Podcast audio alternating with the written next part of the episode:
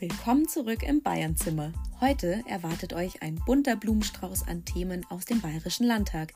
Es wird viel um Vereinbarkeit gehen. Wie passt die Arbeit im Europaausschuss und im Umweltausschuss zusammen? Ist die Vereinbarkeit von Familie und Beruf auch eine Frage für Männer? Und wie viel Humor darf sich ein Politiker bewahren bei all den ernsten Themen unserer Zeit? Martin Huber gibt Einblicke in politisches Tagesgeschehen und politische Dauerbrenner.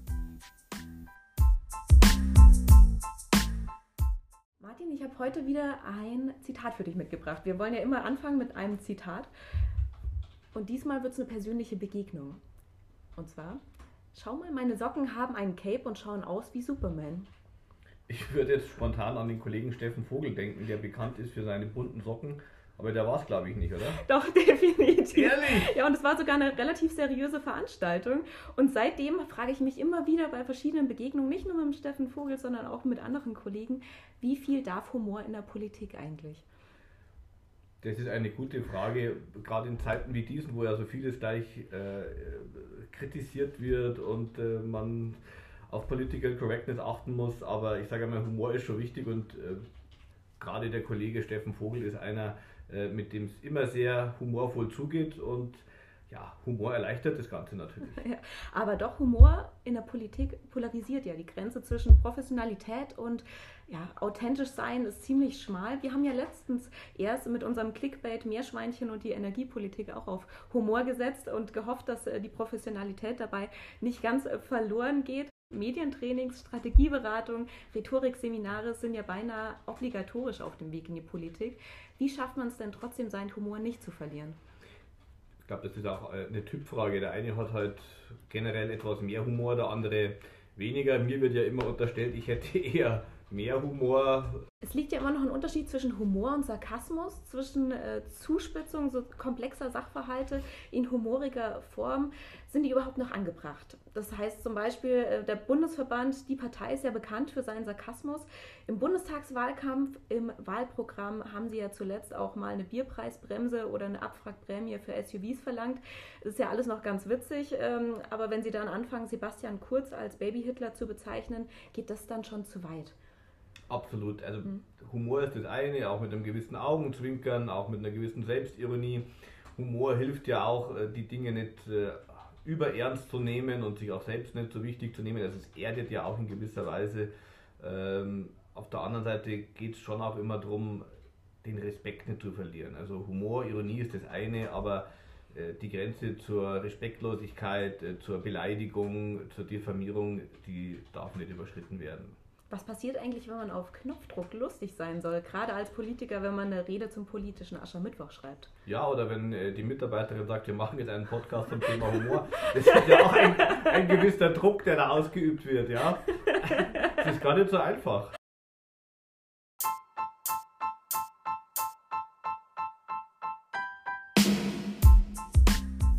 Neues aus dem Bayerischen Landtag.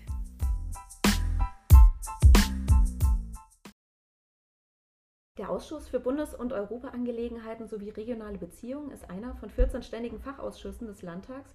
Ihm gehören insgesamt 14 Abgeordnete an. Sechs von der CSU, drei von den Grünen, zwei von den Freien Wählern und je ein Mitglied von der AfD, der SPD und der FDP. Der Ausschuss betrachtet sich gern als Wächter bayerischer Kompetenzen und Interessen auf Bundes- sowie auf Europaebene und er ist weltweit Ansprechpartner für die parlamentarische Pflege der regionalen Beziehungen des Freistaats Bayern. Du bist seit kurzem stellvertretender Vorsitzender des Ausschusses. Was macht ihr da eigentlich? Ja, wir sind zum einen natürlich dafür da, dass die Vorhaben, die von der EU-Kommission kommen, auch im Bayerischen Landtag gefiltert und betrachtet werden. Es gibt ein sogenanntes Konsultationsverfahren, das ist durchaus äh, spannend, wo wir dann im Europaausschuss drüber schauen und sagen, hat das denn eine landespolitische Bedeutung? Geht es denn zum Beispiel um Fragen, wie ist Mobilität geregelt, wie wirken sich die Vorgaben der Europäischen Union zum Klimaschutz aus, zur Gewässerqualität, äh, auch in Fragen der äh, Gesetzgebung, zum Beispiel auch Fragen der Kompetenzen. Ähm, Green Deal und äh, CO2-Zertifikate zum Beispiel ist ein großes Thema und äh, wir betrachten das dann und beschließen dann in aller Regel, dass das einem Fachausschuss zugewiesen wird, dem Umweltausschuss, dem Wirtschaftsausschuss, dem Innenausschuss und äh, bitten dann diese Ausschüsse um eine Stellungnahme und diese Stellungnahme wird dann über den Europaausschuss auch wieder direkt an die Europäische Kommission zugeleitet. Das heißt, es ist eine tolle Gelegenheit, auch aus den Länderparlamenten heraus mitzugestalten und äh, zu versuchen, bei der großen EU-Kommission auch die Interessen der Bundesländer zu wahren. Das Thema Klimaschutz hast du jetzt schon ganz kurz erwähnt. Deine politische Kernkompetenz liegt ja mitunter im Bereich Energie- und Umweltpolitik. Wo gibt es da noch mehr Kontaktpunkte zwischen den Themenbereichen Europa und Umweltschutz? Zum einen ist Klimaschutz ja nichts, was man nur rein regional betrachten kann. Natürlich ist es wichtig, dass man vor Ort das tut, was notwendig ist, zum Beispiel im Bayerischen Chemiedreieck, unsere Initiativen im Bereich äh, der Wasserstofftechnologie, das Chemiedreieck klimaneutral zu machen mit der verstärkten Nutzung von Wasserstoff. Aber Klimapolitik ist es ja, wie es in einem berühmten Schlagwort heißt, Weltinnenpolitik. Das heißt, Klimapolitik ist global zu betrachten. Und hier ist dann die Europäische Union gefordert, denn hier brauchen wir natürlich auch viele Partner, viele Verbündete. Das Pariser Klimaschutzabkommen war ja da ein Meilenstein, jetzt vor kurzem auch die Klimakonferenz in Glasgow, die ja alle zeigen, dass wir beim Klimaschutz internationale Zusammenarbeit brauchen. Und deswegen ist Klimaschutz ein Thema, das man vor Ort anpacken muss, aber auch europäisch denken muss. Mhm. In der neuen Rolle als stellvertretender Ausschussvorsitzender hattest du ja kürzlich eine Begegnung mit der Generalkonsulin des Staats Israel, Frau Shamir. Was blieb dir aus der Begegnung am meisten im Gedächtnis? Es gibt diesen berühmten Spruch, die Freundschaft zwischen Deutschland und Israel und Bayern und Israel ist ein Wunder. Und wer einmal in Yad Vashem war, äh, der weiß, was damit gemeint ist. Gerade vor dem Hintergrund der Geschichte des Holocaust, all dieser schrecklichen Verbrechen, die da verübt wurden, ist es in der Tat ein Wunder, dass heute so eine tiefe Freundschaft besteht zwischen Deutschland und Israel. Und was mich wirklich begeistert, auch von meinen Besuchen in Israel, ich war ja auch schon einige Male dort, ist die Lebensfreude, ist äh, dieser positive Ansatz. Wenn man in Tel Aviv war und sich mit äh, Start-up-Unternehmern äh, ausgetauscht hat, ja, zu sehen, die, wie, ja, wie, wie unkompliziert die oft an, an Dinge rangehen, wie sie einfach sagen, jetzt packen wir es an, äh, jetzt gestalten wir. Das ist schon etwas, wo man uns auch eine Scheibe abschneiden kann. Mhm. Die Ausschussarbeit lebt ja, äh, eben wie du es gerade genannt hast, von Begegnungen. Wie habt ihr das in den letzten zwei Jahren eigentlich, da warst du ja noch einfaches Mitglied im Ausschuss, wie habt ihr es geschafft, trotzdem diese Begegnungen trotz Corona zu leben? Es war natürlich schwierig, wir haben da auch viel, wie alle anderen, auch online gemacht mit Videokonferenzen. Aber gerade auch der Austausch mit den Generalkonsuln, die wir ja in München haben, ist durchaus immer sehr gewinnbringend. Also München ist ja der zweitgrößte konsularische Standort in Deutschland. Äh, und insofern haben wir hier natürlich auch sehr eng verflochtene internationale Beziehungen. Auch Bayern natürlich als äh, starker Wirtschaftsstandort mit tollen Firmen und Unternehmen, die weltweit tätig sind. Und insofern ist es immer auch wichtig, hier die politischen Beziehungen zu pflegen mit dem Generalkonsulat der USA, mit äh, Frankreich, Israel und vielen mehr. Mhm. Im Europaausschuss beschäftigt ihr euch ja auch regelmäßig mit ganz aktuellen, brandaktuellen Themen. Da wurdest du ja in vergangener Zeit immer öfter auch auf das Thema Ukraine-Konflikt angesprochen. Wie funktioniert es, dass man sich da in Bayern positioniert zu einem so global beherrschenden Thema und gibt es da überhaupt einen gemeinsamen Nenner im Ausschuss? Ja, es geht ja nicht nur um das Thema Ukraine, es geht ja zum Beispiel auch insgesamt um das Thema, wie handlungsfähig sind wir denn im Bereich der Außenpolitik. Und wir stellen ja fest, dass wir ein eng vernetztes Land sind, dass wir auch Abhängigkeiten haben, gerade was die Zulieferung von Rohstoffen betrifft. Also wir haben 55 Prozent russisches Gas, äh, das wir in Deutschland brauchen. Und vor dem Hintergrund tun wir uns natürlich auch schwer, hier uns sage ich mal, in gewisser Weise freizuschwimmen. Gleichzeitig dürfen wir aber auch nicht vergessen, dass wir selbst davon profitieren, wenn die internationale Zusammenarbeit Regeln basiert vonstatten geht. Also der Bruch von Regeln, wie zum Beispiel die Verletzung äh, der Grenzen der Ukraine, können wir auch nicht hinnehmen, weil die Frage ist ja dann auch, wie geht es denn weiter? Und deswegen ist es natürlich völlig in Ordnung, wenn die Wirtschaft in Quartalszahlen denkt. Politisch dürfen wir das aber nicht tun.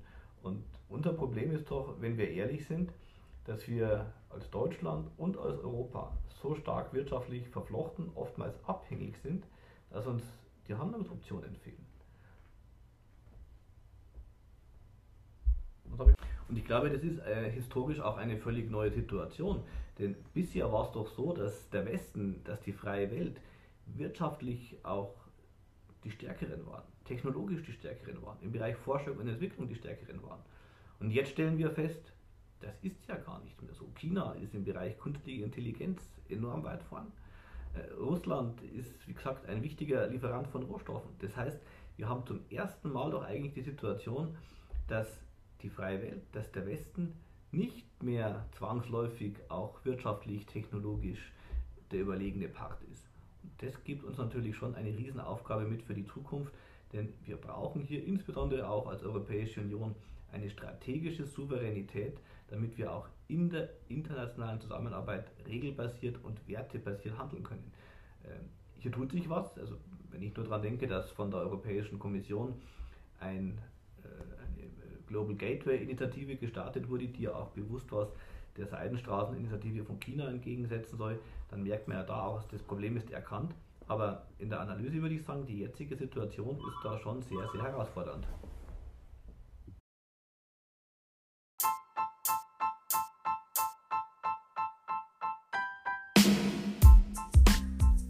Generaldebatte. Heute zum Thema Fast Fashion.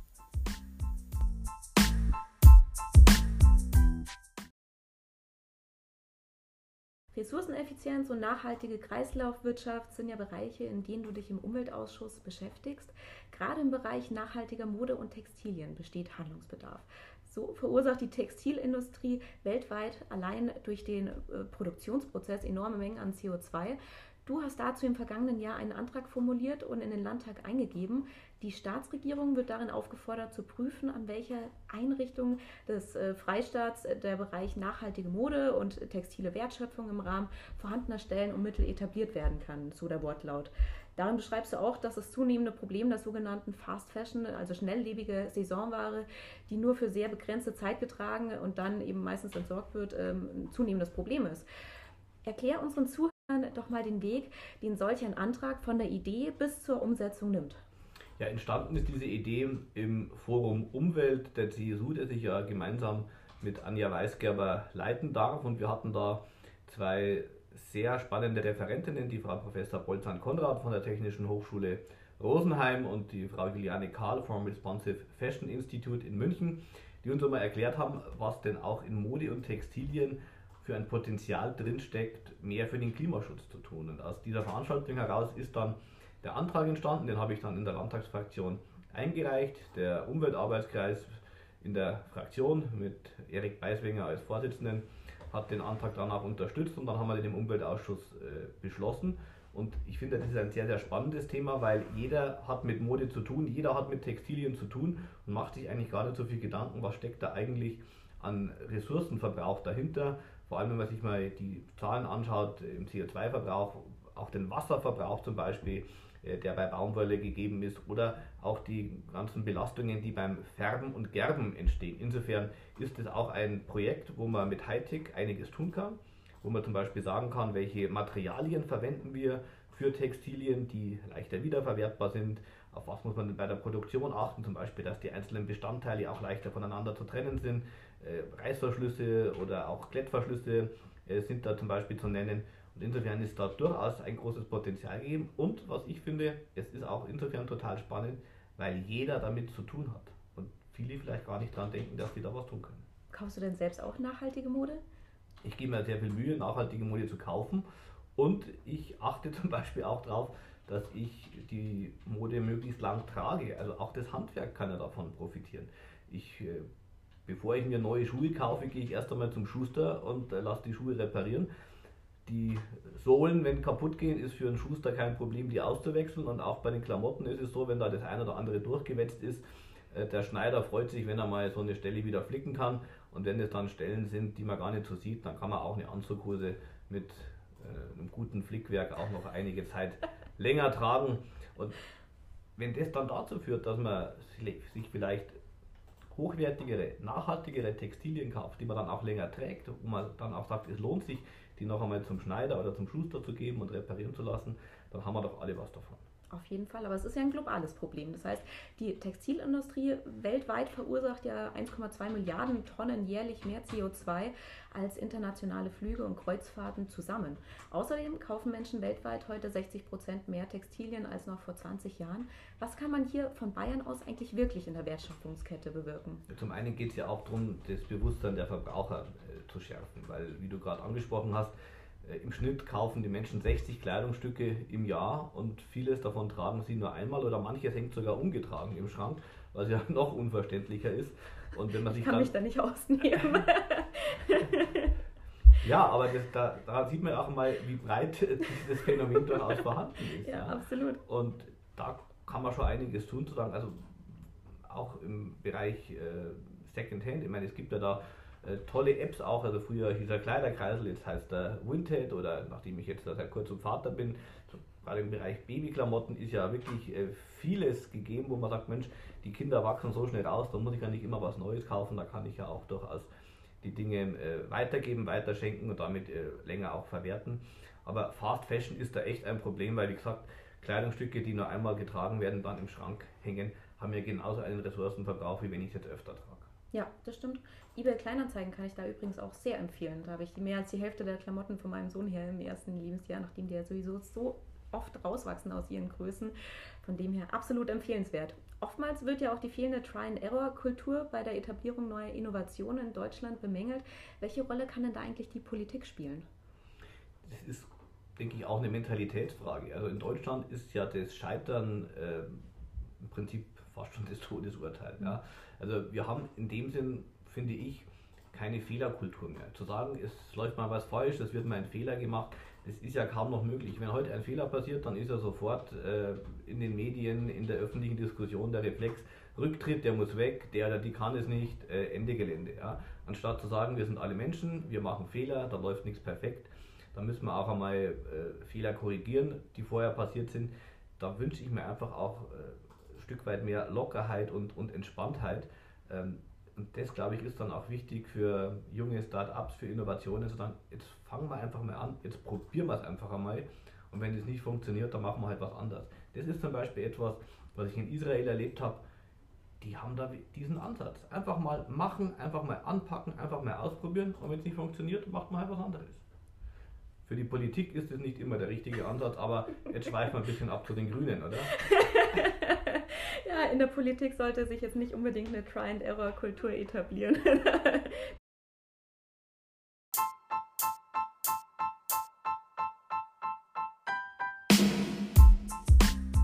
Eine kurze Literaturempfehlung.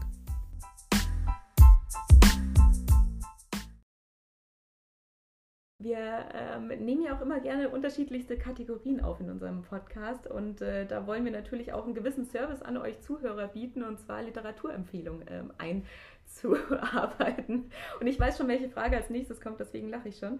Ähm, Martin, wurdest du von einem Journalisten schon mal angesprochen, wieso du dich heute für dieses Sakko entschieden hast? Oder ob du mit deinen Schuhen ein Statement setzen möchtest? Oder ob du dich nun zwischen Kind und Beruf entscheiden musst? Keine dieser Fragen wurde mir jemals gestellt. Ich überlege jetzt gerade, ob meine Sakkos zu langweilig sind, aber. ja, ich habe hab sehr auffällige Schuhe, aber die habe ich früher getragen und meine Frau bittet mich hier nicht mehr zu tragen. das ist vielleicht besser so. Oder auch nicht. Du kennst die Schuhe nicht. ja, das, ja, Francie Kühne. Kennst du sie, die jüngste Aufsichtsratsvorsitzende Deutschlands? Was trägt die für Schuhe? Ja, genau, das ist die Frage, die ja ganz häufig gestellt wird. Sie hat nämlich die Erfahrung gemacht, dass sie von Journalisten ganz andere Fragen gestellt bekommt als ihre männlichen Kollegen. Und letztes Jahr hat sie darüber ein Buch geschrieben ähm, und sie hat sich genau diese Fragen notiert über äh, die Jahre und hat sie mal Männern gestellt. Und daraus ist ein wahnsinnig humorvolles äh, Werk entstanden. Ähm, äh, kann ich nur empfehlen. Was Männer nie gefragt werden, ich frage trotzdem mal, heißt das gute Werk, das letztes Jahr von ihr veröffentlicht wurde ziemlich unterhaltsam, interessanter Beitrag zur Diskussion um Gleichberechtigung. Da stellt sich einem natürlich schon die Frage, wie tief stehen wir noch in Klischee und Rollendenken und erkennst du noch eine strukturelle Ungleichbehandlung von Frauen und Männern? Also ich glaube, das erste ist einmal, warum die Frage mit den Schuhen Männern nie gestellt wird, weil Männer ja auch bloß drei Paar Schuhe haben. und das Sakko meistens schwarz oder dunkelblau ist. Die Frage wäre ziemlich banal auf Dauer. ja, also da kann man eigentlich nur das Statement setzen, es ist Sommer, es ist Winter. Ne?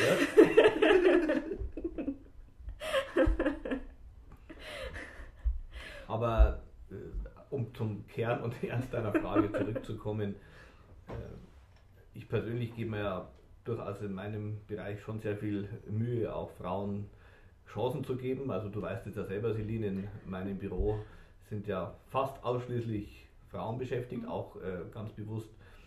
Äh, Frauen mit Kindern, weil ich da ja auch weiß, dass die es oftmals nicht so leicht haben, äh, sich beruflich zu verwirklichen. Und insofern ist es mir da auch ein großes Anliegen, Familie und Beruf zu vereinbaren. Nicht nur für mich persönlich, sondern eben auch für meine Mitarbeiterinnen.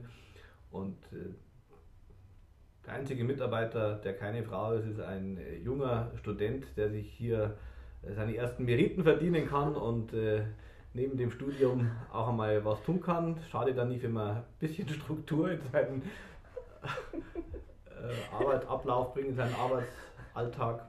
Der darf uns übrigens zuhören, äh, mal wieder beim Podcast aufnehmen und darf uns hier Impulse geben. Ähm, beziehungsweise darf uns zuhören oder muss uns zuhören? Das muss er uns später noch selbst beantworten. Darf. Die Stimme aus dem Off sagt, sie darf zuhören. Okay.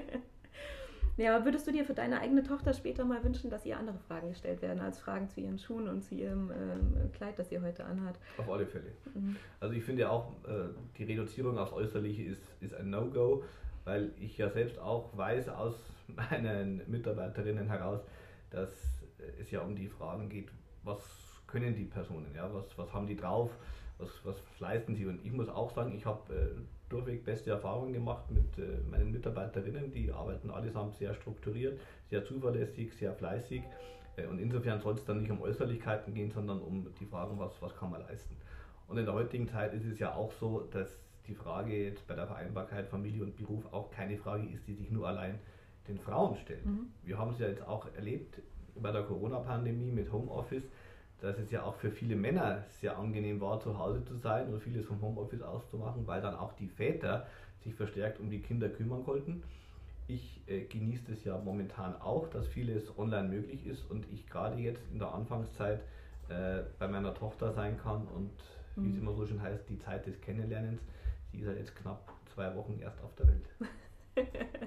ein wunderschönes Alter und ein schönes Statement für die Zukunft, für ihre Zukunft.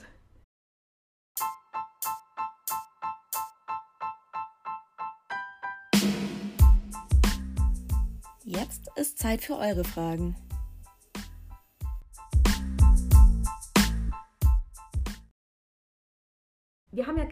Reaktionen äh, unterschiedlichster Natur auf unseren ersten Podcast bekommen. Unter anderem hat uns äh, der Rudi geschrieben.